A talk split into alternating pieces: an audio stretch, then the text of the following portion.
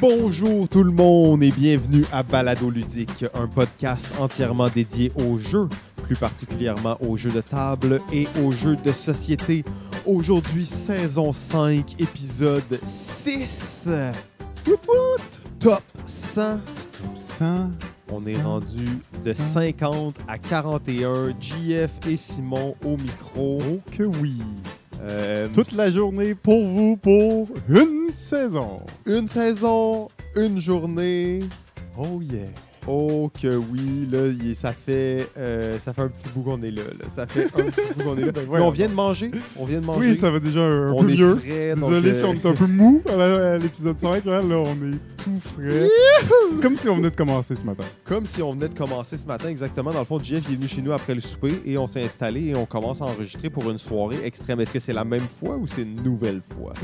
Ça, c'est la question qu'on va se poser. Mais euh, avant tout, en fait, on voulait juste parler un petit peu là, de, de la, de la prochaine saison. Euh, parce que là, bon, on arrive un peu euh, comme un cheveu la soupe, on lance ça, 10 épisodes en une journée. Mais vous, ça vous prend 10 semaines de les voir, fait que c'est vraiment différent. On sait pas trop exactement où on va en être à ce moment-là. Mais euh, sachez qu'on on fait ça pour des raisons personnelles, mais on va revenir euh, avec des invités euh, très intéressants. Donc, on veut pas se faire, euh, se, se faire d'ennemis euh, avec tout ça, en fait. hein. Non, non, c'est sûr que la liste est longue. Les gens, ça fait longtemps qu'ils On attendent. sait. Sur la liste d'attente depuis des années à passer en entrevue chez Balado. Et- Mais on- votre nom est là et on les passe un après l'autre. Écrivez-nous si vous voulez être sur la liste. Euh, ça, va, ça va être cool parce que, en tout cas, on ne sait pas exactement où on va aller. Jeff veut pas vraiment que je parle de ça, mais euh, euh, moi, je veux, je veux explorer des sujets deep. là. Je veux qu'on parle pendant une heure et demie d'un seul jeu vraiment obscur. Euh, mais bon, ça sera à voir. hein. Ça sera à voir. Si vous êtes pour ça, écrivez à Jeff. Dites oui, on veut ça. Suivez-moi. Euh, ben c'est ça, je pense que là, on, on peut pas se permettre des épisodes d'une heure et demie euh, toute, toute la journée. On l'avait dit là, que ça allait diminuer un peu. Épisode 6, 7, 8, 9, ça va être des épisodes de peut-être 50 minutes pour euh, aller directement dans le feu de l'action. Donc on est là, le top 100, euh, jeu 50 à 41 aujourd'hui. Comme à l'habitude, on va regarder le jeu qui est dans ce rang-là sur Board Game Geek. On va regarder et ensuite nos deux jeux dans cette position-là. On va en discuter un petit peu. Que des jeux, pas d'actualité, que, que des jeux Peu contenu. pur contenu. On est à la moitié de la saison. Il nous reste 150 jeux à couvrir en 5 épisodes. On dit ça, c'est pas vrai parce qu'il y a des doublons, il y a des jeux qui se répètent et tout ça. Euh, on va voir si on pourrait se faire un deck d'auto-chess puis évoluer nos pièces. Numéro 50 euh, sur BGG, Race for the The Galaxy Galaxy. 2007. Euh, c'est quoi dire de plus euh, sur ça? On peut pas aller en détail sur tous les jeux, des jeux qu'on a tellement parlé. Encore une fois, un classique de l'époque. Beaucoup de gens euh, ont ce jeu-là comme un de leurs favoris parce qu'il y a une certaine complexité à l'intérieur. Moi, j'aimerais bien l'avoir dans mon, dans mon top 100. Je pense que, le, encore une fois, c'est un problème de ce jeu ne se rend pas sur la table assez souvent. Oui, ben, on, lui reproche souvent d'être difficile à montrer, ou du moins, euh, c'est difficile de commencer à jouer après une fois que tu connais euh, les symboles et la synergie des cartes. Ça va mieux, mais d'introduire un, un nouveau joueur est toujours difficile pour, pour euh, Race for the Galaxy. Donc, ça met peut-être un petit frein, mais c'est un jeu tellement classique auprès des gamers, des, des joueurs expérimentés, que je pense que c'est pas pour rien qu'il est encore là. Et on a vu euh, d'ailleurs euh, un petit peu plus bas le- le- son spin-off un peu avec les dés. Ouais, Euh, donc, on sent quand même que le, le jeu est, a une importance. là, les, deux, les deux versions dans le top 100, c'est pas rien. Donc, quand même un grand classique. Race for the Galaxy. De mon côté, numéro 50. Alors, on est maintenant dans la crème de la crème et j'ai été avec un choix un peu. Euh, tu sais, comme je vous dis, ça peut changer à n'importe quelle seconde hein, quand tu regardes ça, mais bon. Mais On je y pensais que c'était des choix épiques, là, vu que c'était le premier puis le dernier. là. Non, fait que là, j'imagine que C'était- tu as fait une sélection. Là, puis, euh, ça va être, euh, on va être flabbergasté puis tout. là. C'est ça, Non, Simon? non, non, c'est pas ça exactement, mais euh, je pense que c'était quand même cool de le mettre maintenant. Euh, c'est le jeu Mermies. Oh Euh, my God. What? Mermies, je l'ai même pas mis dans mon top. Mermies. C'est un jeu, euh, un jeu 2012. C'est sorti. C'est un jeu de fourmis qui a il n'a pas vraiment nécessairement su- euh, réussi là, à passer l'épreuve du temps. Euh, on n'entend plus beaucoup parler. C'est un jeu qui a été quand même populaire vu que son thème était, était emblématique, mais on a perdu un peu sa trace. Ouais. Euh, mais pour moi, ça reste quand même un des jeux très excitants de construction de, de réseau, en fait. Euh, on est des fourmis, bien entendu, et on va aussi évoluer là, nos, euh, nos technologies de fourmis, si on veut, d'une certaine façon. Euh, un jeu, si je me souviens bien, ça fait quand même un petit moment, mais ultra serré. Ouais. Très, peu de marge de manœuvre. très peu de marge de manœuvre, très difficile de réaliser les objectifs qui te donnent des points en réalité. Et tu pourrais tomber dans des pièges qui te fait que tu n'as pas de chance de gagner aussi.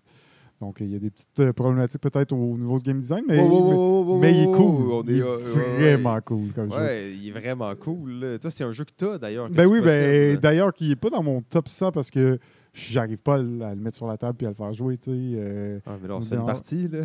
quand tu veux, quand tu veux. je l'ai proposé plusieurs fois dans les derniers temps. D'ailleurs, je voulais rejouer, voir si c'était si bon. Ouais. Mais, euh, Ouais, ouais, on est dû pour, euh, pour le réessayer. Euh, parce que j'en garde des bons souvenirs, puis ça reste, la thématique est le fun. Tu sens bien l'évolution un peu de, de ton nid.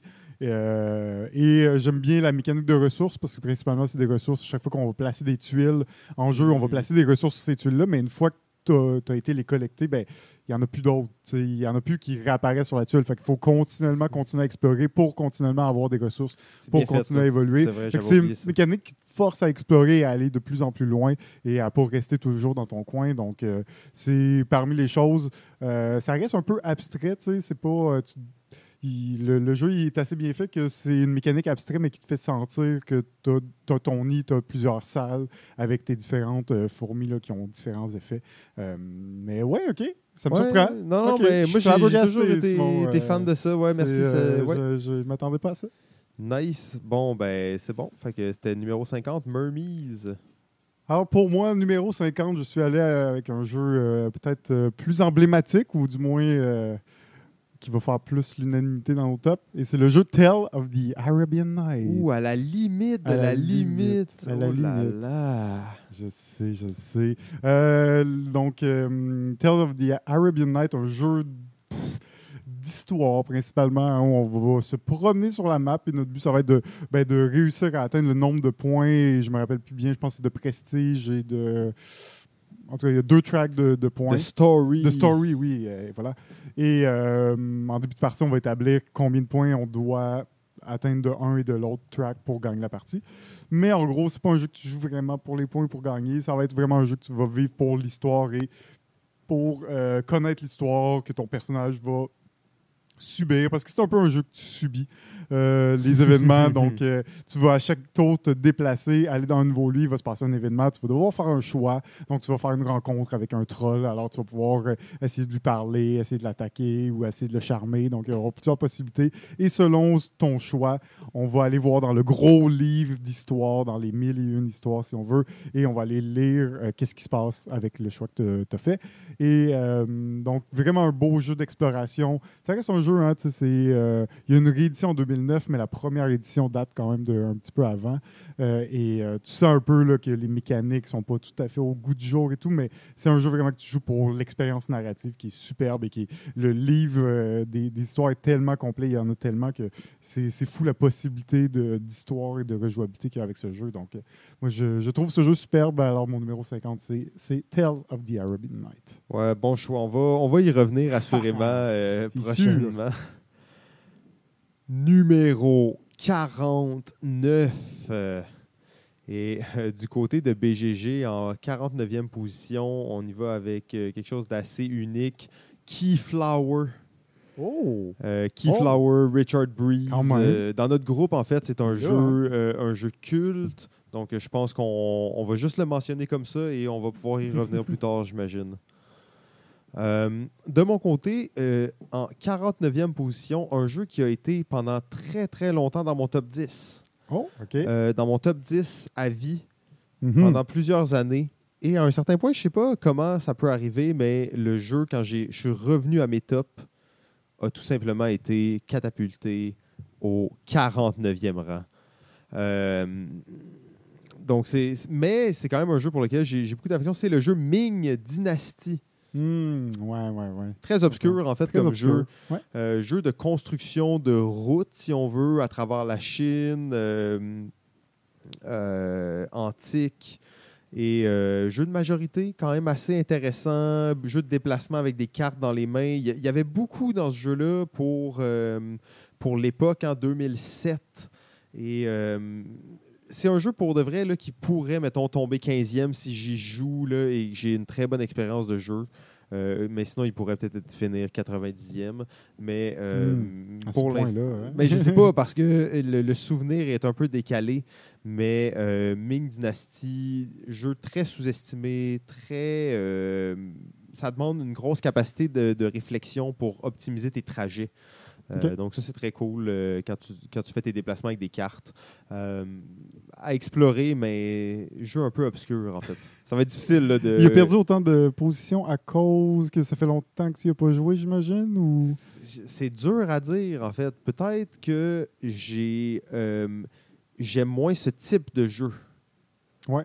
Ça, c'est possible aussi que le genre complet a, euh, a dégringolé. Pourtant, tu vois, l'aventure postale, qui est un jeu que je mettrais un peu dans le même type de, de catégorie, des jeux de construction de, de réseau avec des cartes. Ouais. Euh, et lui, il est en augmentation constante, alors que Ming Dynasty diminue euh, graduellement là, de, de Mm. qualité. Euh, je ne sais pas pourquoi, mais je serais curieux de faire une partie pour voir qu'est-ce qui se passe vraiment avec ça. Je ne l'ai pas très bien vendu. On arrive dans la crème de la crème. oui, est c'est comme, ça, là, c'est- On dit toutes les raisons pour qu'il n'est pas plus haut sur la liste. Hmm. si j'avais à le re- retravailler maintenant, peut-être qu'il sera un petit peu plus bas. Mais euh, OK, bon, ben Ming Dynasty 49. J'ai mon euh, numéro 49 de mon côté, c'est le jeu québécois euh, créé par Pierre Poisson-Marquis et Philippe Baudouin qui se nomme Québec. Oh, Québec, le Scorpion masqué, l'un des projets de jeu les plus ambitieux du Québec moderne. Euh, wow, Québec. Sorti en 2011. Euh, Québec, un jeu de majorité où on va construire, participer à la construction de la ville de Québec euh, à travers plusieurs époques. Et euh, il y a la mécanique de cascade qui, qui le rend très original. Je pense qu'on en a quand même parlé beaucoup ici. Oh, La mission, ouais. on va je vais pas passer beaucoup de temps dessus, mais c'est un De toute jeu- façon, on va en reparler. hein. Ah, ben c'est ça, c'est ça. Mais c'est un jeu qui est. tu sais, qu'on. Nous, on aime, aime ça en parler parce que c'est un jeu québécois aussi. Il y a, un- il y a un- Ouais. il y a une belle euh, thématique, le fun, mais qui aura passé, euh, grosso modo, inaperçu un peu, ou pas inaperçu, mais forcément en 2011 aussi, c'était une autre euh, dynamique au niveau des, Oui. des jeux. Et euh, donc, que nous, on continue à, à exiger, pas exiger, mais à demander L'édition 10 ans. L'édition de luxe, dixième adversaire, passé date, en retard, mais c'est pas grave, on la veut cette édition-là. Euh, bon, ben, on est rendu maintenant au numéro 48. Euh, 48, on a du côté de BGG Anachronie. Ouais, c'est c'est bon ça. Je n'ai pas joué du tout, donc euh, Jeff, je vais te laisser. pas euh, pu faire plus d'une partie malheureusement, donc euh, il ne fait pas partie de mon top, mais ça, ça aurait pu. euh, en gros, une, une des twists ben, que présume le nom du jeu, c'est qu'il y a un peu de. On va pouvoir retourner dans le passé, changer des événements, donc tout ça. Ça reste un placement d'ouvriers assez euro. Euh, J'ai même eu la chance de l'essayer sur l'espèce de version de luxe où c'est pas juste des tuiles que tu places pour placer tes ouvriers, mais c'est des, des, euh, des figurines. Donc vraiment des belles figurines, vraiment bien travaillées. Euh, mais pour en réalité un jeu qui n'a pas vraiment de confrontation, c'est vraiment un type euro de construction. On va euh, construire notre base de notre côté, on va euh, devoir remplir des objectifs. J'ai pas joué assez là, pour en parler plus que ça, mais la petite mécanique de retour dans le temps, même si elle n'est pas centrale au jeu, elle est intéressante, ou du moins elle, ma- elle marche bien pour ce qu'elle est. Et l'en- l'ensemble du jeu, là, un peu post-apo, euh, Ok. tu sais, rend bien là, la thématique. Donc, moi, j'ai beaucoup aimé ça. C'est un jeu à, à rejouer définitivement. là. Ah, très cool. Ouais, ça, ça avait euh, piqué la curiosité, je crois, de plusieurs personnes. Là, Anachronie, euh, je vois qu'il est bien placé, en fait, dans le top 100 hein, de BG, dans le top Dans 50. le top euh, 50, on est là, on est là. euh, ouais. Euh, de mon côté, numéro 48, euh, j'ai mis le jeu euh, 1960 de Making of the President. Mhm. Euh, qui est un jeu bon à la, euh, à la Twilight Struggle, euh, qui est propulsé par des cartes. Donc, euh, card-driven. C'est, euh, il y a même d'ailleurs un des auteurs qui est le même, Jason Matthew, qui est le même, qui a travaillé sur Twilight Struggle. Euh, une des grosses différences, contrairement à Twilight Struggle, c'est que c'est juste une phase au lieu d'en avoir trois, trois âges différents. Je trouve que ce jeu-là est vraiment très intéressant. Je sais pas si tu as joué à ça, GF, ou... pas assez pour m'en rappeler. Ouais, ok. Je, parce je que pense que j'ai dû avoir fait une, une ou deux parties, là, mais euh, Ouais, ben, c'est une bonne simulation de, de politique Ouais. où en fait tu vas vraiment arriver à amener tes éléments sur euh, certains États à contrôler. Et comme à la Twilight Struggle, la particularité, c'est que les cartes que tu vas jouer bon, sont dans un contexte historique, fait que ça reprend des, des parcelles de l'histoire et permet de faire des actions spéciales euh, sur le plateau, mais souvent aussi en donnant quelque chose à ton adversaire. Donc c'est euh, l'espèce de balance qu'il y a dans le, si on veut, dans ce système-là qui permet bien de raconter une histoire, on dirait. hein. Euh, J'imagine de toute façon que tu vas nous reparler de Twilight Struggle éventuellement, un peu plus tard. Éventuellement, euh, oui, forcément. Euh, sinon, mon, mon seul point sur Making of the President, c'est à un certain point, on. on le, je pense pas que le jeu était brisé nécessairement, mais il y avait clairement des stratégies qui étaient vraiment plus dominantes que d'autres. Oh. Euh, mais c'est un jeu qu'on a joué à peu près une trentaine de fois, je dirais quarantaine de fois, donc ce qui est quand même beaucoup euh, pour un jeu comme ça. Mais euh, moi, j'ai j'ai bien aimé ce jeu-là, en fait. Oui, ben, côté politique, hein, si on dit qu'il n'y en avait pas beaucoup. Ouais. Euh, Pourtant, c'est tellement un sujet qui, qui semble approprié quand Mm. on y pense. Oui, exactement. Et euh, ben, c'est- ouais, il faudrait que j'y joue. euh, J'y rejoue euh, plus récemment, mais c'est sûr, comme étant fan déjà de Twilight Struggle, ce type de jeu-là est un peu couvert déjà. Donc, Peut-être pour ça que j'ai moins eu la chance ou l'intérêt de, de rejouer, mais en effet, euh, c'est une version plus courte aussi, un peu plus euh, Ouais, c'est un peu moins long. En fait, une partie, ça va être plus euh, Mm. une heure et demie, quelque chose comme ça, que, je sais pas, de 4 heures Très intéressant, ouais. Et de mon côté, euh, mon numéro 48, euh, c'est le jeu Mission Red Planet et euh, deuxième édition. Euh, forcément sorti en 2015, là, qui était un jeu de mi-2000, euh, donc de l'auteur Bruno Catala et Bruno Feduti.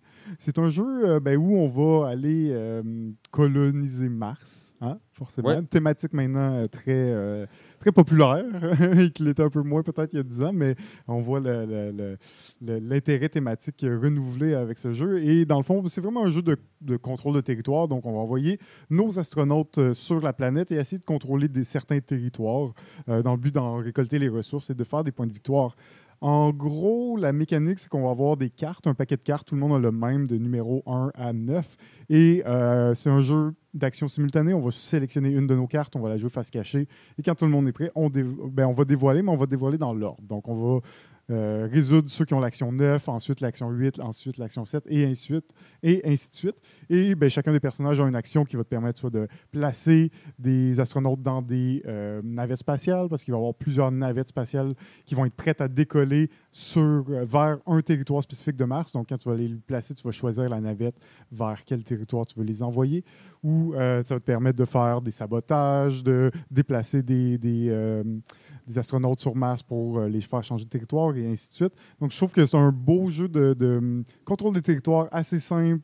Pick- euh, tu pick up les règles assez vite, puis surtout que vu que c'est de l'action simultanée, c'est le genre de jeu que même à 6, parce que oui, il joue jusqu'à 6, ça ne sera pas trop long une partie, va quand même être généralement d'en- d'environ une heure, une heure et quart. Donc, euh, c'est tout ça là, qui fait en sorte que c'est assez rapide, mais très intuitif. Tu as un peu de double guessing, d'essayer de guesser ce que les autres vont faire, parce que tu as des actions qui sont très fortes, mais il ne faut pas que d'autres joueurs jouent telle carte, et ainsi de suite. Donc, euh, tout ça fait que c'est un, un superbe jeu, surtout la nouvelle édition, elle est magnifique. Donc, ça, c'est Mission Red Planet. Mm. Ah. Ich. Mm. OK. C'est que, c'est que, c'est que. c'est quoi le problème? Non, il n'y a, pas vraiment de problème, mais tu sais, je me dis. What? Québec en dessous de Mission Red Planet. Tu vas-tu tout comparer les jeux à Québec maintenant? Non, non, non, mais tu sais, j'ai- déjà été fan là, de Mission Red Planet, mais. Non, Ouais. mais je veux pas. euh, Il y, a- il y a des problèmes, Québec aussi. Hein? Oh, si tu veux qu'on en parle, on va en parler. Là, oui, mais, non, non, on peut parler de ça. non, Moi, j'ai mais, jamais hein, parlé de c'est ça. C'est pas pour. euh, hein? Faudrait inviter euh, les gens concernés là, pour discuter de ça. là. Oui, non, oui, non, mais il est bon au Québec, là, mais regarde. Michel de Planète, un petit peu plus facile à sortir aussi. Ouais, ok, ok, c'est bon. Donc, euh, on va y aller maintenant pour euh, le numéro 47. 47 sur BGG. On arrive avec euh, Seven Wonders. Donc, ben, Classique. Seven Wonders, hein, on le sait, c'est euh, juste cool. Dans le top 50, c'est sa place. 2010, Parfait. 47. Bien content Bon, pour eux. ouais. Euh, en 47e position, j'ai un jeu, en fait, que j'ai. Tu sais, je vous ai dit, il y a quelques jeux que ça fait longtemps que j'ai pas joué, que j'ai pas joué souvent, mais que je- j'estime quand même être à cette position-là. Euh, et c'est le jeu Container. Euh, D'ailleurs, JF, je voudrais peut-être euh, compter sur toi pour euh, me, nous rafraîchir un peu la mémoire là, sur Voilà. Container. ça fait longtemps, moi aussi. Il n'est pas dans mon top, d'ailleurs, parce que... Ah, parce que ça fait trop ça, longtemps. fait, ça fait longtemps, ça fait longtemps, mais en, en gros, ben, c'est un jeu d'échange. hein, il, va, y avoir plusieurs paliers d'industrie. Et quand tu es un producteur, tu essaies de trouver bon, des acheteurs pour tes produits. Tu peux pas être l'acheteur toi-même, mais tu es aussi un acheteur des produits des autres. Mm. Donc, ça- Et tu ça- produis des, des, des- certains types de Ouais, marchandises. certains types, mais il va falloir que tu le vendes. Tu pourras pas le produire pour toi-même. Tu es comme forcé à l'acheter à, à quelqu'un d'autre. Mais Mm. tu joues un peu les deux rôles. Tu es autant le producteur Ouais. qu'acheteur, mais tu tu peux pas acheter et vendre à toi-même si on veut. Euh, Puis, euh, ben, c'est ça, c'est un jeu de bateau. hein. On va se déplacer d'un port à l'autre. On va pouvoir aller chez les autres ports, aller récupérer des, des ressources euh, d'un producteur, essayer de les, de les vendre à profit. Euh, Outre que ça, je peux pas en parler beaucoup. Je me rappelle que c'est un jeu économie et c'est un jeu économique où l'économie est gérée un peu. euh, Par les joueurs. ben oui, par les joueurs. Puis euh, il pourrait. je- il me semble qu'il y a une mécanique de- du fait qu'il n'y a pas vraiment beaucoup d'argent qui rentre dans le jeu. Dans le sens Mm. qu'il y a comme une façon qu'il y a de la, de la nouvelle argent qui rentre dans le jeu. mais si personne ne le fait, c'est comme on peut staller un peu l'économie. Donc c'est vraiment un jeu qui se joue sur les concepts d'économie d'économie mondiale aussi, euh, des répartitions de, l'argent entre les joueurs. Puis forcément, ben, ça se peut qu'un joueur qui ait beaucoup d'argent force un peu la main aux autres pour qu'il y ait moins d'argent qui rentre dans le jeu, pour les bloquer, pour pas qu'il y ait donc, il y a tout ça, mais ça, ça reste euh, un peu, euh, c'est un peu dur à expliquer là, en détail comment mécaniquement ça fonctionne. Mais euh, Non, c'est je la particularité, c'est que ça, l'économie est comme créée par les joueurs, mais tu, euh, tu crées des produits que tu pourras pas acheter, en fait. Mm. Donc, Et euh, euh, ben, c'est un jeu qui discontinue depuis longtemps, qui a été euh, finalement réédité, qu'on n'y croyait plus. Mais, ouais, euh, mais j'ai jamais vu la réédition, en fait. le dixième je l'ai anniversaire. pas vu ici, mais j'ai vu, j'ai- j'ai déjà, ben, j'ai vu des photos là. C'est là, là. Ouais, ok. je, pense, a- je pense que c'est possible de l'acheter. Je l'ai peut-être pas vu en boutique. probablement pas distribué en France et au Québec. C'est probablement ça la raison. Alors, mon numéro 47 euh, est le jeu Battlestar Galactica. Alors, euh, ben, Battlestar Galactica, inspiré de la série, on en a parlé un petit peu euh, dans le dernier épisode, mais euh, ce qui est la force de ce jeu et pourquoi il est encore présent dans le top 100 BGG et pourquoi il est dans mon top malgré que ce soit un jeu extrêmement long, extrêmement compliqué avec plein de règles que j'ai jamais lu les règles. Je me fie tout le temps à quelqu'un qui connaît les règles parfaitement parce que sinon je ne pas à ça. Ça reste, euh, ben, le- l'effet thématique est là. Tu as juste besoin d'avoir vu la première saison pour comprendre et rentrer facilement dans le jeu, dans l'ambiance et de, comprendre. euh, donc, ça, ça facilite l'apprentissage du jeu vu que tu comprends bien euh, l'interaction avec, euh, avec l'univers, donc avec le système. Euh, c'est un jeu, la particularité, c'est en plus d'être un gros jeu de stratégie euh, coopératif de plusieurs heures, ben, il y a forcément des traîtres, des méchants Cylons à l'intérieur de l'équipage. Et euh, l'autre particularité, c'est qu'en début de partie, tu vas recevoir ton identité de personnage et ton identité secrète, à savoir si tu es un humain ou un Cylon. Euh, mais en milieu de partie, tu vas en recevoir une deuxième identité. Oh. Et tu pourrais devenir un Cylon parce que c'est thématique aussi. Donc, des gens qui deviennent des Cylons euh, qui, En ne, cours de route. ouais, qui ne l'étaient pas à la base. Euh, et c'est très thématique avec les séries. Et ça arrive dans, dans ce jeu. Donc, euh, tu sais qu'il y a peut-être 0, 1 ou 1 Cylon en dé- au début. Puis là, en milieu de partie, il pourrait toujours en avoir juste un, mais il pourrait en avoir jusqu'à 3. Bon, dépendamment, là, je ne suis pas sûr des chiffres à 100%, mais il y a vraiment ce côté où en milieu de partie, tu peux avoir vraiment été bon pour la mission, avoir été genre, t'es, t'es rendu le capitaine du vaisseau et tout, tout va bien, et tu deviens un Silent du jour au lendemain. En même temps, être Mm. capitaine et devenir silent, c'est la meilleure position. T'es en position de pouvoir, t'es en position de contrôle sur Euh, certains éléments.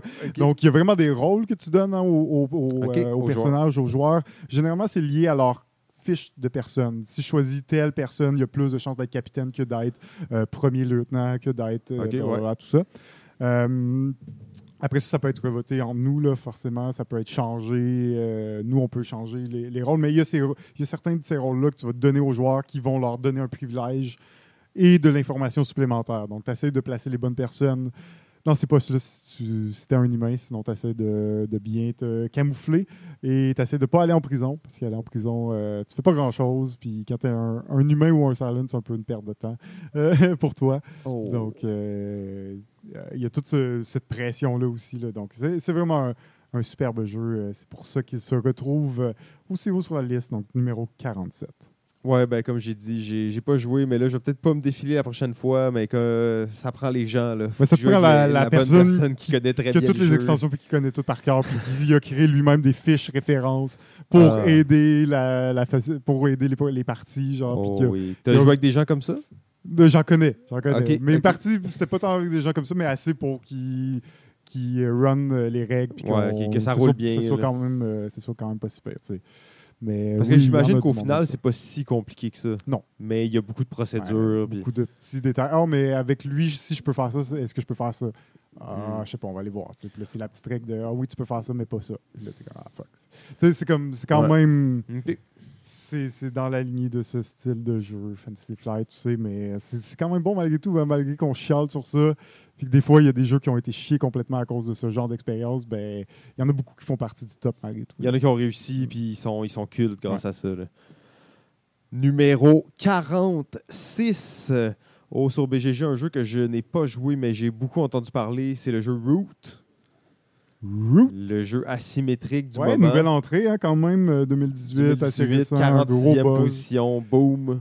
l'année passée. Donc, euh, un jeu que je n'ai pas pu essayer non plus. Euh, jeu qui a l'air bon parce que tout le monde en parle, qui a l'air euh, assez intéressant. Ça reste jeu de confrontation. Moi, je suis comme, bah, si ça arrive, mais je ne veux pas tant pousser pour le- l'essayer. Mais la- le côté asymétrique m'intrigue vraiment beaucoup. Et l'esthétique est ouais, unique, unique, unique. En fait, c'est difficile de comparer ça à quelque chose qui existe. Puis un jeu de confrontation avec cette thématique de, de nature. Je me demande tout, à là, quel point c'est la confrontation, tu sais, ou c'est plus une espèce de. Ouais, je suis vraiment curieux de, de l'essayer. En fait, j'ai très hâte à ça. Pour ma part, en 46e position, c'est aussi une nouvelle entrée. En fait, c'est un jeu, je crois, qui va sortir à Gen Con et qui est peut-être probablement déjà sorti en Europe. C'est le jeu One Key. One Key 2019. Euh, pour moi, on parlait de, de Mysterium tout à l'heure et tout ça, de ce genre de jeu-là. Pour moi, One Key, c'est le, le jeu qui détrône en fait absolument euh, Mysterium et qui est beaucoup plus accessible, beaucoup plus simple, qui est vraiment un jeu de party en fait. Euh, en gros, on aura encore une fois quelque chose d'assez similaire, un joueur qui va devoir faire deviner une énigme aux autres joueurs. Et euh, tout ça se base sur un concept de dessin où on va, à la Dixit, encore une fois, on va vouloir faire deviner des dessins par d'autres dessins. Euh, et finalement, ça ajoute à ça. Et là, je me rends compte, on parlait d'innovation, euh, comment l'innovation vient d'un jeu. Ce jeu-là crée pratiquement rien de nouveau, mais amalgame tellement de choses entre elles. euh, parce que le dernier aspect du jeu, c'est un peu une espèce de profiler où on va faire de l'association en, en degrés à une image. On dit, disons, est-ce que cette image-là est proche de l'image qu'on cherche? Est-ce qu'elle est loin ou elle est comme entre les deux? Euh, donc ça, c'est un autre aspect du jeu qui va permettre de deviner la, la séquence. Tout ça, euh, ça a l'air assez euh, flou là, quand je l'explique, mais c'est un jeu ultra simple. Et euh, une partie va durer à peu près 15 minutes parce que tout ça se passe en temps réel. Mm. Donc, je vois, je vois que tu as l'air de ne de, de pas nécessairement avoir tout euh, capté. Je comprends que c'est difficile de l'expliquer. euh, Oui, oui, comme non, ça. mais euh, je, tu l'avais bien expliqué la dernière fois aussi, puis je comprends. Je comprends. J'ai hâte de, de jouer. Il était dans mes jeux à regarder à Gen Con. Pour vrai, c'est euh, il est pas Et, probablement euh, sorti ou plus disponible maintenant, mais euh, j'ai bien hâte. Bien hâte d'essayer je ça. vous le conseille fortement. En plus, au niveau visuel, c'est probablement un des plus beaux jeux que j'ai eu la chance de voir en fait dans le très très très beau jeu. Il y a des cartes, mais les cartes sont toutes découpées selon la forme du dessin. Fait que c'est le même papier qu'une carte, donc un petit papier cartonné assez mince. Mais la forme, ça peut être une espèce de forme de plante. Puis l'autre, c'est une forme de tasse. Puis l'autre, euh, c'est une forme de bonhomme. Genre. Puis Hmm. toutes les cartes sont comme ça, mais tu peux pas vraiment les brasser, mais tu peux quand même les brasser. Tu pas besoin de les brasser, mais il faut que tu les piges quand même. Puis là, tu fais une pile avec toutes ces cartes-là. Quand tu sors, sont toutes belles, découpées. Tu les mets sur la table. Euh, c'est c'est vraiment magnifique, en fait. Là. Donc, euh, One Key, un jeu à surveiller. Moi, je, je pense que dans la, la lignée des jeux de party, des jeux de devinette, des jeux coopératifs, euh, c'est c'est un jeu qu'on va beaucoup entendre parler. là. Mon numéro 46, euh, jeu de 2018 euh, de euh, Choisi et Coche. Choisis et coche. Et Coche, welcome! Welcome! Donc, euh, welcome, euh, qui est euh, ben, un jeu, c'est ça, Choisi et Coche. hein, on, on parle souvent de. Ça ressemble beaucoup à la mécanique de, de roll and write euh, qu'on appelait, mais dans le jeu-là, il n'y a pas de dés. Ça va être les cartes qui vont décider euh, des actions que tu vas pouvoir faire. En gros, on a trois rues. On va devoir euh, essayer de construire des, des- des maisons ou de peupler un peu cette, ces rues et ces quartiers-là en construisant des piscines, en construisant des parcs, des, des- clôtures, en faisant des lots de maisons, en montant la valeur des maisons et tout ça. Donc, c'est un jeu de, de construction de ville, on va se le dire. C'est quand même ça malgré tout. Qui, reprend les mécaniques de, de- donc, de roule et écrit, euh, qui sont souvent des jeux assez simples, assez abstraits, tout ça, mais avec Welcome, on a, on a un jeu de ce type qui sort du lot un peu à cause de cette thématique, à cause de, la, ben, en fait, à quel point c'est fort, puis à quel point les mécaniques sont euh, présentes euh, et en corrélation avec le thème. Comme on en parlait au premier épisode de, cette saison, on, on parlait des, des différentes versions de Welcome. Euh, J'ai bien hâte de voir aussi à quoi ça va ressembler quelles nouvelles mécaniques et dynamiques peuvent apporter euh, les nouvelles versions. Mais euh, Welcome pour moi, euh, très bon jeu. C'est un jeu qui pourrait gagner des positions, dépendamment de si j'ai réussi à jouer à d'autres versions et tout ça, qui pourrait gagner en position avec les prochaines années. Mais un, un des meilleurs euh, euh, choisis et coche. Euh, welcome. Oui, et euh, je suis totalement d'accord avec toi. De toute manière, on va probablement pouvoir en, en rediscuter un peu plus tard. Déjà qu'on en a parlé une On première commence fois. à avoir beaucoup de crossover. Là, Hein, ça, là, là, Ouais, On là, arrive, Je, pense qu'on va en avoir plus. euh, oui, c'est ça. C'est pour ça qu'on disait les épisodes vont peut-être durer un petit peu moins longtemps qu'on le prévoit. Mais euh, ça, c'est parfait. On, on continue sur le rythme. Euh, numéro 45. Euh, du côté de BGG, en 45e position, un jeu que je suis très content de voir là, c'est le jeu de cartes Android Netrunner. Euh, Netrunner, on le sait, un jeu euh, culte des années 90, designé par Richard Garfield, qui a été repris par Fantasy Flight et qui est devenu un des plus des gros LCG de Fantasy Flight pendant les quoi 4-5 années qui ont été actifs. Euh, ça a été un des très gros. Il y a eu une grosse scène de tournoi et tout ça. Beaucoup de joueurs qui se sont développés. Netrunner, la particularité, c'est un jeu euh, où il y a deux rôles, en fait. Donc, on va jouer le, le, runner, donc le hacker et la corporation. Et en fait, dans un tournoi, dans le fond, on arrive là avec nos deux decks différents. Notre deck de, de runner, notre deck de corporation. Tout dépend des parties. On va jouer contre. euh, on va utiliser un deck ou l'autre. Une des, des grosses particularités, là, ce qui rend le jeu totalement ouais, c'est asymétrique. vraiment original par rapport à d'autres jeux de cartes de type Magic. Là. Exactement. Euh, ouais. Euh, mais sinon, ben, beaucoup de cartes. Je pense qu'ils ont bien entretenu la franchise. Là. Je pense que là, c'est un peu mort. Là. Euh, Ça faisait quand même 6-7 ans que ça roulait. Euh, là, je pense qu'ils ont, ils ont- ils ont arrêté de produire des nouvelles extensions, ce qui veut un peu. Ils sonnent aussi l'arrêt du projet. là. Ouais. Euh, la plupart des gens vont arrêter de jouer à Netrunner. Malgré tout, je pense que ça. euh, Pour les fans de jeux de cartes là, qui veulent jouer avec leurs amis, nous, on a joué beaucoup entre amis au début. Euh, c'est ça, on a joué beaucoup, on faisait nos decks, on, on s'est bien amusé avec ça. Donc, Netrunner, bon choix pour BGG. De mon côté, et là, c'est le plus proche qu'on a d'une coïncidence jusqu'à maintenant, là, parce que moi, j'imaginais qu'il allait y avoir des moments héroïques là, où notre 30e position, c'était le même, puis c'était le même que sur BGG. J'espère juste qu'on en a prévu Ça un. C'est sûr, que, c'est sûr que ça n'arrive pas. Euh, et euh, dans, dans le fond, euh, en euh, 45e position de mon côté, c'est le jeu Robot Rally. Euh, pourquoi coïncidence? Bien entendu, Richard Garfield, c'est le même, euh, le même auteur. Ah ouais, tu vas chercher les coïncidences où il y en a. Hein? Ben là, c'est le même auteur. c'est le même auteur. C'est quand même, quand même une bonne coïncidence. C'est euh, c'est ça. Donc, le, le même auteur. Ro- Robot Rally, gros jeu de programmation chaotique. On parlait au tout début de la journée, il y a plusieurs heures déjà, on parlait de Colt Express. Et euh, j'avais mentionné qu'il y avait des jeux justement de programmation chaotique qui surpassaient euh, ça d'une façon Ouais. assez sérieuse. Pour moi, euh, Robot Rally est l'exemple parfait. Euh, on joue un robot dans une usine. C'est un concept full, un peu si on veut, absurde et abstrait. Pas abstrait, mais c'est un peu, tu es un robot dans une usine, tu te bats contre d'autres robots. Et euh, on va programmer les actions, les robots tirent des lasers et tout le monde va bouger en même temps. Mais c'est une usine où euh, il y a des, euh, des plaques qui tournent, il y a des, euh, euh, des engrenages qui te font changer de position, des tapis roulants qui te font avancer d'une case de plus. Donc quand tu bouges, tu sais pas où tu vas et les robots se poussent entre eux. Euh, c'est un jeu qui se joue jusqu'à 8 joueurs. Donc il faut imaginer que c'est une espèce de course ultra chaotique dans une usine avec des robots qui se tirent dessus avec des lasers. Euh, 1994, la première édition de Robot Rally. Euh, pour moi, ça, c'est dans les, les- les classiques des classiques. En fait, un- on a fait des parties de ça absolument, euh, absolument folles.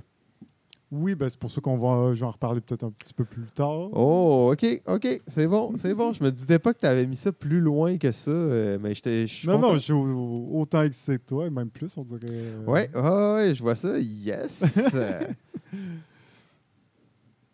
De mon côté, euh, numéro euh, 45, une nouvelle entrée, un nouveau jeu. J'ai essayé il n'y a pas si longtemps que je vous en ai même parlé euh, à la dernière saison. Et c'est le jeu Gizmo. oh, Gizmo. tout récemment. Ouais, ouais, ouais. Gizmo, euh, c'est un jeu où on construit des bébelles, puis des machines, puis des bidules. Non, mais c'est ça, pour vrai. C'est vraiment ça. Euh, euh, donc, euh, en gros, ben, c'est vraiment un jeu d'engin. On va construire justement des, des, des- cartes. Des cartes qui vont nous demander de dépenser de l'énergie. Les énergies, ça va être des, des espèces de billes qu'on va aller chercher dans un, trait central. Le tray, c'est comme une boîte où tu peux pas voir à l'intérieur et il y a une rangée de billes qui sortent. Puis là, mettons, tu vois les prochaines cinq billes de quelle couleur ils sont. Fait que quand tu vas aller chercher des billes là, tu peux les prendre. Et quand tu en prends, ben, forcément, avec la gravité, bon, il y a des nouvelles billes qui apparaissent. Donc ça, c'est la, la mécanique de marché, en fait, qui est classique avec des jeux de cartes, mais là, ils l'utilisent avec cet, euh, cet engin-là, si on veut, juste en, en bout de carton et tout ça. Comme on avait déjà vu dans d'autres jeux. là. Potion explosion. Potion explosion, quelque chose comme exactement. Mais là, on parle d'une seule rangée. Donc, il y a cinq billes ou six billes et c'est les choix que tu as présentement pour euh, quand tu fais des- si tu fais une action de sélection de billes. Donc, en gros, à ton tour, tu vas faire une des quatre actions possibles. Les actions possibles, euh, ils sont marquées devant, sur une petite plaquette devant toi. Euh, et quand tu vas construire des, des, des bébelles, ben, ces bébelles-là vont te donner des bonus à tes- une de tes quatre actions. Donc, tu vas prendre cette, cette carte-là, tu vas mettre devant toi, elle va peut-être te rapporter des points et elle va peut-être te permettre que la prochaine fois que tu euh, vas faire l'action d'aller chercher une carte, ben là, tu as une, une action bonus qui te dit ben, prends une B en plus. Parce que la machine que tu as construite, Hmm. c'est une machine de type prendre une carte, mais elle donne une bonus de billes. sais. Euh, donc, tu vas, avec les cartes que tu vas construire, tu construis ton engin dans le but d'être le plus efficace possible et de, de, de construire des engins de plus en plus difficiles et donc de faire de plus en plus de points. Je trouve que c'est une belle mécanique, c'est vraiment clever, c'est vraiment euh, bien fait. L'ergonomie, il y a plein de symboles, mais tu les catches vite. Euh, donc, c'était une entrée qui, euh, qui, qui, qui est montée assez élevée j'ai hâte à mes prochaines parties. Donc, ça, c'est le jeu Gizmo. J'en ai beaucoup entendu parler pour un jeu qui est euh, quand même assez récent. J'ai vraiment hâte de l'essayer. Donc, euh, ben oui, ça, ça a l'air cool, en fait, construire des, des machines Puis des bébés. puis des bébelles. ça a l'air hot. Numéro 44. BGG en quatrième rang. On a le jeu Clan... 44e rang. 44e rang, excusez-moi. On a le jeu Clan of Caledonia. Clan of Caledonia. Euh, jeu que j'ai vu beaucoup passer euh, Gen Con il y a euh, deux ans, je pense. Mais j'ai pas eu la chance d'y jouer, malheureusement. De mon côté, euh, en quatre- 44e position, le jeu Magic Maze. Euh, sorti en Oh! 2017. Oh, bon choix. Magic Maze, euh, un gros jeu là, euh, coopératif dans lequel on ne peut pas parler en temps réel, qu'on doit déplacer des, des, des aventuriers dans un centre commercial, un jeu ultra chaotique. Je suis encore à la recherche de terminer la campagne complète du jeu. Malheureusement, je ne l'ai pas faite. On faisait ça au travail avant l'arrivée d'AutoChess. Mais bon, maintenant, sur l'heure du dîner, on est occupé à autre chose. Par contre, on, je trouve que c'est un jeu qui, a- qui se déploie bien, dans le sens que les, les défis sont toujours de plus en plus grands et tu les découvres au fur et à mesure, puis c'est intéressant. Euh, pour moi, c'est un bon jeu coop de communication, mais tu peux pas parler. Ouais, c'est Euh, ça, c'est ça la grosse twist. hein. C'est ça, exactement. Donc, je trouve que ça, ça, ça donne une dimension intéressante à ce jeu-là. Pour moi, le seul petit hic de ce jeu, c'est qu'il peut jouer jusqu'à 8 joueurs, alors qu'en théorie, il devrait seulement pouvoir jouer jusqu'à 4. Ah ouais, tant que ça. Ouais, ouais, ouais, c'est ça, exactement. OK, peut-être 5 là, si vous êtes vraiment euh, motivé et vous voulez vraiment jouer ensemble, mais 4, je pense qu'on est dans, dans le mieux. C'est des gros puzzles, ça, rapporte, ça rappelle beaucoup euh, Escape of the Cursed Ouais. Temple, un jeu en temps Ouais, ouais, réel où on veut sortir, créer un, un- un labyrinthe, si on veut, puis essayer d'en sortir avec des tuiles qu'on va révéler en temps réel. Euh, moi, j'ai adoré ce jeu-là, en fait, euh, Magic Maze. j'ai pas joué à l'expansion non plus, mais ça a l'air quand même assez intéressant. Eh boy. Bon jeu. Euh, pour vrai, je sais pas pourquoi je l'ai pas mis dans mon top. Ouh! Mais en même temps, je l'ai pas joué autant que toi, puis forcément, j'ai pas fait beaucoup de parties. Mais ouh là là, Magic Maze, je vais y trouver un spot là, tantôt là. L'épisode Entre 10, deux là, ouais. y trouver un spot là, c'est correct. On va le placer. Non non mais euh, il va falloir que je, je le considère mieux parce que pour vrai, je pense que c'était vraiment ça, c'est un oubli. J'ai pas, j'ai pas considéré. Je suis pas sûr qu'il l'aurait fait quand même vu mon peu de parties dessus Mais il aurait Et- pu être proche, là. et que ben au bout du compte, je pense que j'ai juste comme fait quelques scénarios, mais pas, j'ai pas été très très loin non plus dans les scénarios. Et euh, faut dire que c'est un peu ça ben, l'intérêt aussi, c'est pas juste de faire le, le premier scénario d'introduction, mais c'est de vraiment de voir le déploiement, parce qu'en réalité, c'est un jeu vraiment simple quand tu fais la première partie, mais plus tu avances, plus il y a de règles, puis plus il y a de différences Ouais, ouais, exact. qui, et- qui, euh, changent sa complexité. hein. qui change le jeu. Et, ben, absolument, tu as vraiment raison. Puis juste pour renchérir là-dessus, c'est que en réalité, ça prend à peu près 6-7 parties avant de commencer le vrai jeu. Ouais, c'est ça. Et la plupart des gens n'ont pas joué les 6-7 parties. Ils n'ont pas révélé les pouvoirs de chacun des personnages. Parce que chaque personnage a des pouvoirs que tu peux utiliser sur les plateaux. Euh, et là, après, en fait, qu'est-ce qui est fou, c'est que dès que le vrai jeu commence, ben là, ils introduisent une twist dans chaque, chaque tableau. Ok, ouais. Fait que dans chaque tableau, là, c'est plus les mêmes règles. Fait que les règles changent constamment Mhm. par la suite. Euh, et même qu'il dit, il encourage les gens, et là, je ne sais pas à quel point la communauté elle a été bâtie, mais il encourage les gens à euh, créer leur propre scénario. Ouais. Créer leur propre défi. Donc, euh, ça, c'est quand même euh, intéressant aussi comme truc. là. Très cool.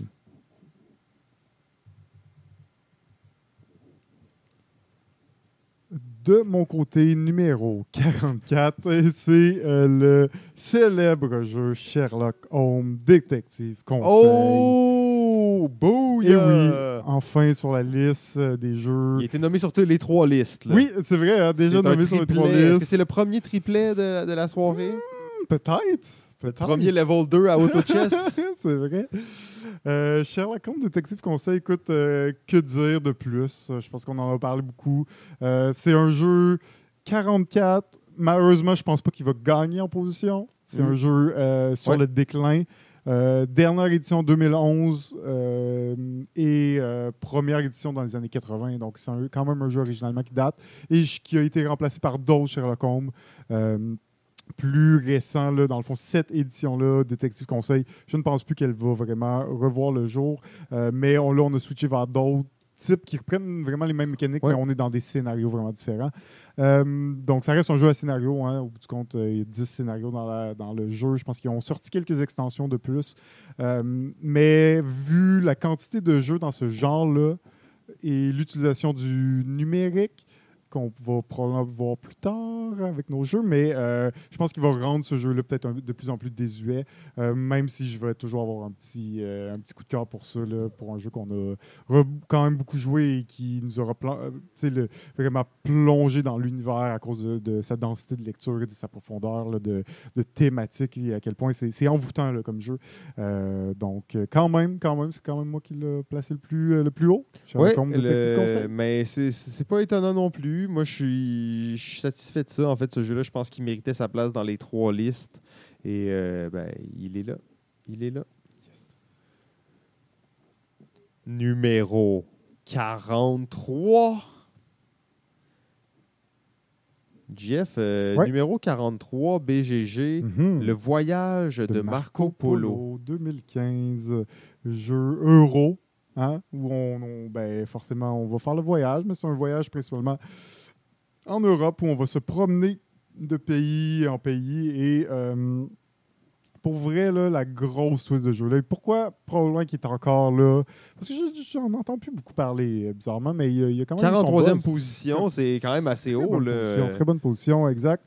Euh, mais je pense que c'est un euro très solide et la grosse particularité du jeu, c'est que chaque joueur a un pouvoir, mais un pouvoir qui est vraiment, vraiment powerful et qui change complètement le jeu. C'est presque un jeu rendu, c'est pratiquement asymétrique. C'est pas asymétrique, là, mais Presque. mais tu sais, disons que la grosse mécanique de, de- du jeu, c'est la mécanique de dés qui va te permettre de, selon les dés que tu as roulés, les valeurs, ça va déterminer des actions selon la valeur des, des dés. Puis il y a un personnage où tu choisis la valeur de tes dés. Tu n'as jamais à les rouler. tu sais. Fait que c'est comme. Ok, c'est vraiment des gros pouvoirs. C'est là. comme tu as un tiers de la mécanique principale du jeu qui n'est pas affecté par ce, par ce joueur-là. Fait que c'est c'est vraiment des gros pouvoirs.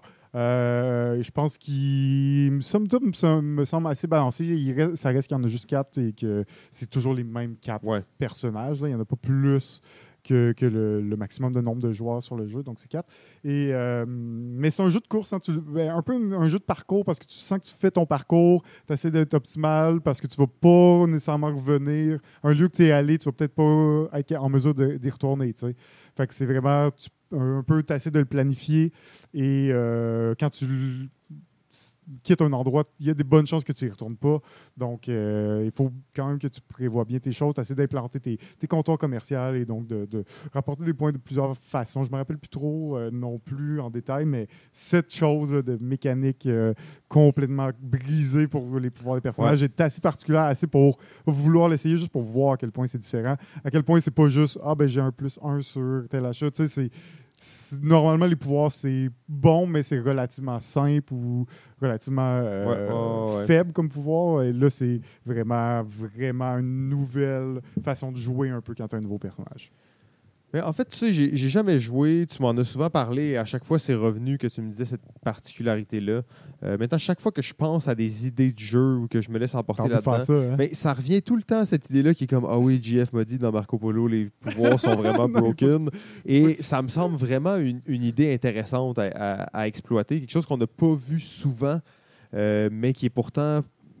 Quand non, même- parce que tu sais, le problème avec ça aussi, c'est que ça peut se briser la gueule facilement. là. ouais, Dans parce que c'est moindrement que c'est- c'est fini. Légèrement trop. Clairement, ça ça peut pas être 100% balance, puis tu vas avoir des trucs peut-être un peu mieux, mais généralement, la chance ou le, le, le skill personnel des joueurs va faire en sorte que c'est quand même balancé malgré tout au bout de la ligne, mais si, dès que c'est un petit peu trop, euh, ça dépasse un peu les limites, là. je sais pas c'est quoi, genre 5%. 5%. C'est fini. C'est vrai. Plus que Ah. 5%, c'est fini. 5% Ouais. de quoi? On sait pas, mais... pas 5%. Plus, pas plus. Mais là, justement, j'arrive, on parle de, de balance et tout ça, et de refaire un jeu et comment un jeu peut être gâché. Mon numéro 43, c'est le jeu Puzzle Strike. OK. Euh, oh, oui. OK. Euh, ça fait longtemps. Ouais, ouais, ça fait longtemps. 2010 que c'est sorti, la première édition. Deuxième édition, on devait être en 2012. Et euh, bon, là, la troisième édition est sortie. Je ne sais pas c'est quand exactement, mais euh, bon, on peut imaginer que c'est euh, quand même plus tard. Donc, Puzzle Strike, c'est un bag chip building, un chip building. Donc, on va faire référence à un deck building, mais où on met des jetons dans un sac. Il y a plein de jeux qui ont repris ça par la suite, mais Puzzle Strike était probablement l'un des premiers jeux à faire ça. Mettre des jetons dans un sac, constituer ton, ton, ton équipe de combattants, en fait. C'est un jeu de combat, Puzzle Strike, euh, à la manière des jeux comme Pokémon Puzzle, Mario, euh, Docteur Mario, Dr. Mario, ouais. des jeux où tu fais des, des- des- des- un jeu à la, à la Tetris où tu fais des rangées de couleurs, puis là, ça, ça te brise des blocs, où tu fais des blocs, puis tu envoies ça sur ton joueur, qui t'envoie des blocs plus gros sur le joueur à ta, à ta gauche. Donc tout le monde s'envoie des blocs l'un sur l'autre pour essayer de détruire leur économie, tes points de vie. Bon, c'est c'est vraiment euh, bizarre à expliquer comme ça.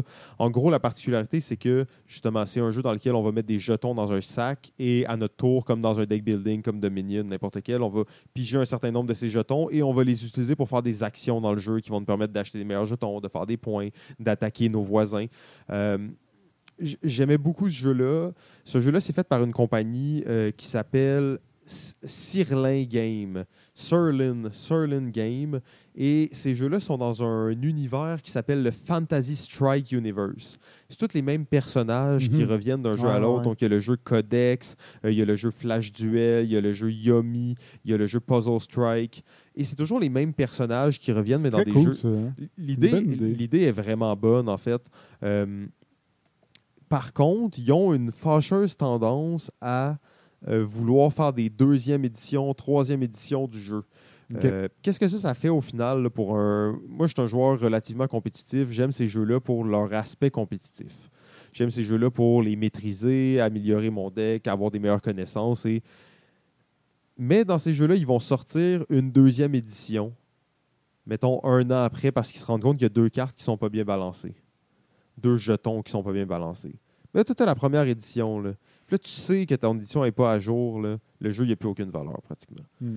Fait que là, il faut que tu achètes une nouvelle édition pour, euh, pour deux jetons qui sont plus bons. tu sais. Et là, Ah ouais, après- c'est si peu que ça, hein, complètement. Là. ben, des, fois, des fois, ça peut être tu peux plus. pas juste le. Ouais, c'est ça. Tu peux pas juste le printer ou acheter les deux jetons. Mais tu sais, ou- s'ils pouvaient juste vendre, mettons, un sticker, que tu colles, un, un autocollant que tu amènes sur tes, tes jetons, que tu les mets à jour, peut-être, parce que Puzzle Strike, en fait, il y a eu trois éditions. Ok, ouais. Euh, et je dirais Pour un jeu complètement obscur que personne connaît, euh, c'est Ben, quand même. euh, C'est ça, exact. Alors que c'est pas. Ils veulent vraiment être compétitifs, puis j'admire ça, mais à un certain point, ton jeu il a été relâché dans la nature. OK, peut-être qu'il va être un peu broken, mais euh, au moins tes fans, il y a des moyens de, les, de, les con- de continuer à ce qu'ils jouent. Malheureusement, c'est ça, en fait, le, le- le plus grand défaut de ce jeu-là, parce que, euh, en plus, comme c'était sur des petits jetons, toutes les actions sont vraiment simples. Euh, parce qu'il n'y a pas beaucoup de place pour écrire Mhm. des actions. Euh, mais tu as plein de personnages spéciaux que tu rajoutes dans ton sac, que tu piges chaque tour. J'avais j'avais beaucoup joué dans le temps et euh, assez intéressant, un des premiers jeux à utiliser la, la mécanique là, de jetons dans des sacs, Puzzle Strike, en numéro 43. De mon côté, le numéro 43, c'est le, fameux euh, classique de joueurs Star Realm Deck Building. Ouh, Star Realm! Alors oui, que ce soit en vrai ou euh, sur mobile, j'ai joué euh, beaucoup. La version de base principalement est, euh, est encore bonne, c'est encore, c'est encore bon, c'est encore toujours euh, aussi intéressant de jouer. Après ça, euh, on a, à un certain point, je pense que c'est un jeu bon, sorti en 2014. Il y a eu beaucoup de buzz et quand il est sorti, les, premiers mois, voire années, on y a joué beaucoup. Oui. Donc, euh, forcément, peut-être un petit peu moins là, dans mon top. Il aurait probablement pu être plus haut euh, si j'avais fait ce top euh, il y a quelques années.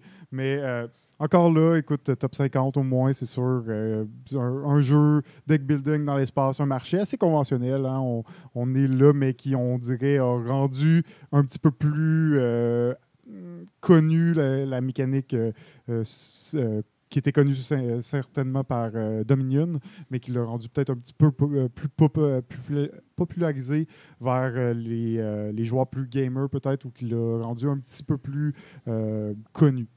Ouais, ben, tu vois, pour, revenir sur qu'est-ce que tu dis là, moi j'ai l'impression, qu'est-ce qui a fait que ce jeu-là, il a, été, mettons, aussi populaire, c'est qu'il prenait une mécanique qui était très peu axée sur la confrontation. Ouais, il y a ça aussi. Et ils en ont fait un jeu de confrontation pure, un contre un. joueurs, ouais. Fait que tu allais chercher un nouveau public complètement qui n'était pas nécessairement exposé tant que ça aux jeux de, de confrontation, euh, aux jeux de deck building en fait. Donc là, il t'arrive avec un jeu ultra simple de confrontation pure qui marche Ouais, très raison. bien. Et euh, je trouve que ça allait comme chercher un nouveau public et ça renouvelait le type de gens qui allaient jouer à ça. C'était Mhm. pas les gens qui jouaient à Dominion nécessairement. Il y avait plus de gens qui découvraient ce jeu-là. là.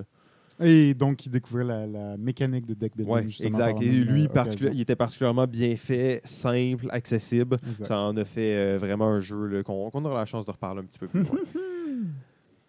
Numéro 42.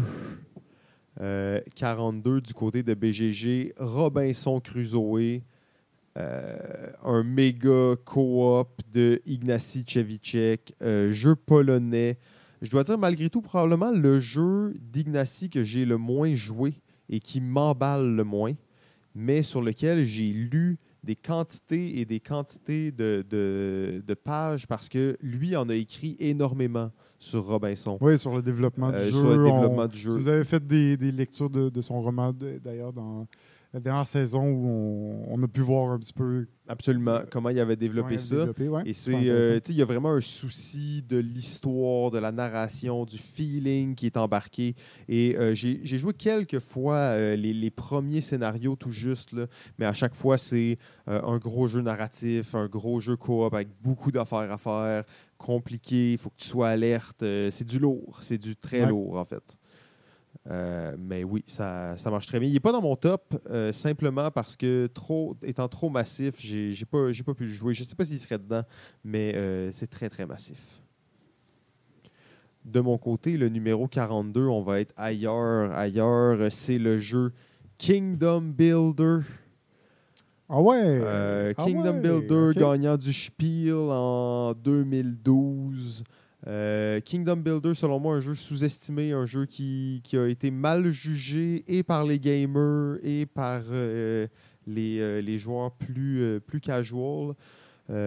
Parce que c'est un jeu qui s'adapte parfaitement aux deux, mais il n'y a aucun des deux groupes qui y joue. Ouais, Terra un peu. euh, Ouais, mais c'est que c'est vraiment plus si- simple. On va placer des maisons. On va placer des maisons. C'est tout ce qu'on fait dans ce jeu-là. On place des maisons sur des terrains en fonction des cartes qu'on a dans nos mains.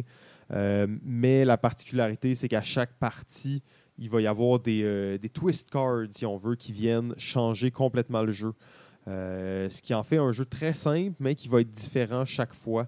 Euh, certaines fois, des symboles n'auront aucune importance. Euh, D'autres fois, ça va être d'autres symboles qui vont être là. Et la façon de faire des points change d'une partie à l'autre. Des fois, ça va être la plus longue ligne. Des fois, ça va être le plus de gens autour de- oasis. Des fois, ça va être le plus de gens en montagne. Donc, il y a plein de façons différentes de faire des points euh, qui vient en fait donner. Ce jeu-là, j'ai pas joué énormément non plus. Là, fait que je sais pas après euh, 20 games si on a encore le sentiment que ça se renouvelle, mais après 3-4 parties, je trouvais encore que c'était intéressant. là. Ouais, facile à prendre en main, euh, très intuitif. Ça reste un jeu thématique assez, euh, peut-être euh, simple. Dans le sens Ouais. que ça reste, une- on fait des points, on place des maisons, mais c'est pour optimiser ta façon de faire des points. Fait qu'on n'est pas dans le jeu de civilisation non plus. Euh, pas fait partie de mon top, mais c'est un, un bon jeu. Je, je pourrais, je serais prêt à, refaire des parties, mais encore là, je me questionne sur la rejouabilité sur ça, en effet. Euh, je suis pas sûr à quel point après 20 parties, parce que tu n'as pas tant de cartes qui te déterminent comment tu fais des points de change, victoire. ouais. là. Mais je sais qu'il y a des extensions. Oui, c'est ça, exact. Il y a des gros. Il me semble que j'ai vu une big box, là, Kingdom. Ouais. Donc, Ça, il doit y avoir plein de petites choses oui. qui viennent avec ça. Qui si t'es rendu là, être- là, les extensions peuvent valoir la peine, j'imagine, absolument. Alors, euh, de mon côté, numéro 42, on continue avec un autre deck building, mais maintenant un deck building de sport. Oh que oui! Ok, oui, Baseball Highlight 2045, un jeu de baseball, de, de deck building, mais assez léger, on va se le dire, au niveau du deck building. On est plus dans la gestion de main parce qu'on va faire euh, ben, des parties de baseball. On- Donc, on va, une partie de baseball, c'est cinq cartes, si je ne me trompe pas. Donc, euh, et ce que j'aime du jeu, c'est qu'il euh, prend des façons très raccourcies pour simuler une partie. Donc, qui ne nous force pas à passer, euh, tu sais, qui n'est pas à cheval sur les règles du baseball. On fait neuf manches, euh, une manche est longue, tout ça. C'est une game, c'est cinq cartes. On joue à tour de rôle. Quand tu joues ta carte, tu joues de l'offense et de la défense en même temps. C'est pas parce que je viens de faire un coup sûr que tu n'es pas en train de faire un coup sûr en même temps, dans le sens que c'est un peu abstrait. Donc, on- ils ont rendu les, les règles un peu abstraites, mais ça rend le feeling du jeu. Tu vois, ton petit plateau avec ton, euh, avec le marbre, puis les buts, puis tu déplaces tes, tes- coureurs sur les buts. Puis c'est tellement bien fait, je trouve, cette adaptation-là. La partie deck building vient entre les parties. Donc, euh, une partie normale, si je ne me trompe pas, on va faire plusieurs parties de baseball. Euh, et ça va, être le- ça va être un 4 de, de 7, si je ne me trompe pas, ou quelque chose comme ça, premier à 4 victoires, tout ça. Et entre chaque partie, utilisant les, les- joueurs qu'on a utilisés et qu'on a joués durant la partie, ben, ces joueurs-là, en plus d'avoir une valeur offensive, ben, ils ont une valeur d'argent. Donc, si ils nous permettent d'acheter des cartes pour, le prochain, euh, pour la prochaine partie. Donc, on va avoir un marché de joueurs autonomes. À la fin de la partie, on va acheter un nouveau joueur. Et ce qui est le fun, ben, c'est que ces joueurs-là, on les met sur le dessus du paquet. Donc, garantit qu'à la prochaine partie, ces joueurs-là sortent. Et euh, c'est Belle un- petite attention. et euh, ben, l'autre truc, c'est que c'est un jeu de baseball. Si te- tu rentres des joueurs dans ton équipe, tu dois en retrancher euh, vers les mineurs. Et ça, c'est- donc, c'est une mécanique souvent qui est une action. Tu sais, dans Star Realm, c'est une action de défausser des cartes et tout. Là, c'est automatique. Dès que tu en achètes, tu dois en, en retrancher. Donc, comme ça, tu as toujours le même nombre de cartes. Belle, euh, ça marche bien dans ce système-là. En plus d'être thématique, ça marche bien pour garder des paquets assez minces et l'épurer assez rapidement. Écoute, euh, Baseball Highlight, si vous aimez euh, moindrement là, un peu le baseball, deck building, c'est le, le jeu à essayer. Mais à culpa, je suis plein de remords. Quoi? Euh, Non, tu l'as Ah. pas oublié. En fait, c'est bizarre parce que je me Quoi? rappelle pas c'est quoi ma réflexion exactement sur pourquoi il est pas là. What? Euh, je, je sais pas pourquoi il est pas là. Je me rappelle que quand j'ai. Champion du monde euh, de notre dernière game. euh, C'est vrai. 2016, genre du, cha- du championnat où on a passé genre 4 heures à jouer, à faire des games et des tournois sur tournois. C'est Et pour ça que es j'ai- pas dans ton top 100! C'est c'est pour ça que je suis vraiment euh, confus. En fait, je, je suis plein de regrets. Je suis plein de regrets. Je sais pas pourquoi il est pas là. Euh, il va falloir investiguer auprès Ouais, de, des, une enquête publique. des là, si vous voulez. recherchistes. Euh, bon. désolé. Qui Ou- a fait l'erreur? Ok, là, ça, nous prend un coupable. ça, Ça nous prend prend un quelqu'un. On a besoin de couper une tête. Bordel de merde. Je prends une note. Euh, donc, baseball highlight. Mais bravo, GF. Bravo, GF. Oh, je suis pas, je suis pas tout seul à en avoir oublié un, à moi. Euh, non, c'est ça, C'est exactement, correct. exactement. Un raté de chaque côté, mais c'est bon, hein, au moins on en parle quand même du jeu. On l'a pas juste complètement oublié, on sait juste qu'on l'a. Maintenant, on sait qu'on l'a oublié, c'est c'est la seule différence. Euh, numéro et le dernier du jour de l'épisode 6. Nous sommes déjà à la fin de l'épisode 6. Oh yeah. Sixième épisode en une journée. Euh, numéro 41.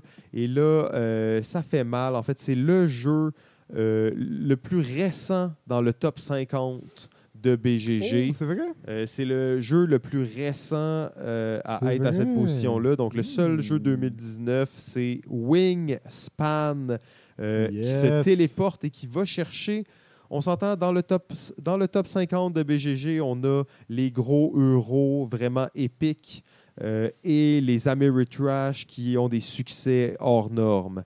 Mais là, on a Wingspan qui vient se glisser euh, là, en fait, avec un. Est-ce que, est-ce que, est-ce que les ornithologues seraient David utilisateur de BGG Ça, c'est, à investiguer. Euh, Wingspan? Ah, mais je pense que Wingspan est apprécié pas juste par les ornithologues de ce monde, mais par tous les gamers euh, moindrement avertis. Thématique tellement originale. Jeu d'oiseaux. Jeu d'oiseaux. On va en Jeu parler. d'oiseaux. On va en parler plus. On va en parler, ok, c'est bon. Euh, moi, j'ai, j'ai pas joué, mais euh, j'ai. Il n'y a aucun jeu depuis des. En fait, il n'y a pas beaucoup de jeux depuis des années où j'ai écouté autant d'entrevues avec l'auteur sur le jeu. Et euh, probablement, ben, c'est, une femme auteur, donc ça, c'est vraiment euh, très cool. On pourrait dire même une autrice. Moi, j'aime bien ce terme-là. C'est euh, Elizabeth Hargrave qui euh, c'est pas mal son premier gros jeu le fait avec Stone Myers donc les mêmes qui font Side qui font tout ça. Donc je pense qu'il y a eu vraiment un beau travail qui a été fait de ce côté-là. Euh, Une belle production de. exactement un jeu de- ça fait ça fait quand même comme bien fait. 4 ans qu'elle travaille sur ce jeu-là avant qu'il sorte dans la forme qu'on le voit là. Donc euh, en tout cas moi j'ai très hâte de jouer là. Je pense que c'est le genre de jeu qui pourrait vraiment bien fonctionner dans mon groupe. Et euh, c'est ça exactement de mon côté, on va y aller avec un jeu, euh, un jeu d'un- d'une légende, en fait, Michael Kais- euh, Kessling, et le jeu, c'est Viking 2007. Euh, il a été réédité il y a quelques Ouais, années, en fait. ouais. Un jeu que j'ai vraiment pas joué beaucoup, mais qui m'a toujours euh, fasciné, en fait. Jeu très étrange dans lequel on va créer des îles. En fait, on va explorer des îles, ce qu'ils disent, mais en réalité, on va créer des îles dans certaines rangées. Et ces rangées-là sont rattachées à certains personnages euh, qu'on a dans notre, euh, dans notre main, si on veut, qu'on va pouvoir jouer. Donc, on va se spécialiser dans certains pouvoirs pour faire des actions plus fortes. Très, très vague à décrire, mais vous irez voir des photos et euh, vous allez voir que c'est un jeu vraiment bizarre juste à regarder, en fait. Euh, Vikings. Euh, mais encore une fois, une façon très originale de faire des points, d'aller chercher ses, ouvriers pour les faire travailler, de créer des îles. moi, je trouve que c'est un jeu qui est, très cool, qui est assez difficile à trouver et à jouer, en fait. Ouais, ben oui, oui, oui, j'en ai entendu beaucoup parler. Mais, il y a eu une réédition, il a été très populaire. Moi, j'ai réussi à jouer quelques parties après ça, j'ai réussi à rejouer quelques fois sur la réédition et une fois ou deux en ligne, mais euh, ça, ça vaut vraiment la peine. Je pense qu'il est là sur BGA d'ailleurs, euh, pour ceux qui seraient intéressés. Ça vaut la peine. Ça vaut la peine d'aller voir ça. Alors, euh, dernier jeu de cette émission, on finit en grand avec une grande légende, le jeu, le jeu de toutes les franchises, de toutes les éditions. Le base game de Pandémie. Pandémie, jeu Vanilla. Vanilla. 2008. 2008. Ben oui. Ben écoute, euh, je pouvais pas pas le mettre. C'est un jeu que je serais prêt à jouer, que je serais prêt. Forcément, je l'ai un peu trop abusé, peut-être, ce jeu-là, avec les Legacy tout ça, et les différentes autres versions. Euh, mais tellement un classique indémodable pour moi qui je continuerai à le, à montrer, à l'apprendre à des gens qui n'ont jamais joué et euh, à y jouer aussi sans problème. donc. Ben voilà, que, que, dire de plus sur ça, sur ce pandémie classique? Moi, je pense que ça conclut euh, notre épisode 6. Merci beaucoup euh, à tous les gens qui font des jeux, en fait. Tous les gens qui investissent des efforts pour faire des jeux qui hein. nous permettent. de travail faire un jeu. Eh, on s'en rend pas compte des fois. C'est fou, c'est tellement de travail. Euh, et en plus, ça nous permet d'en parler et de capoter pendant 20 heures de suite consécutives pour parler du jeu. Euh, une saison complète. Une saison complète. Merci d'être avec nous. Euh, partagez ça, en fait, c'est une espèce d'anthologie du jeu. On ne dit pas que ça a une, une valeur extrêmement grande qualitativement, mais quantitativement, c'est Merci beaucoup tout le monde et bonne semaine.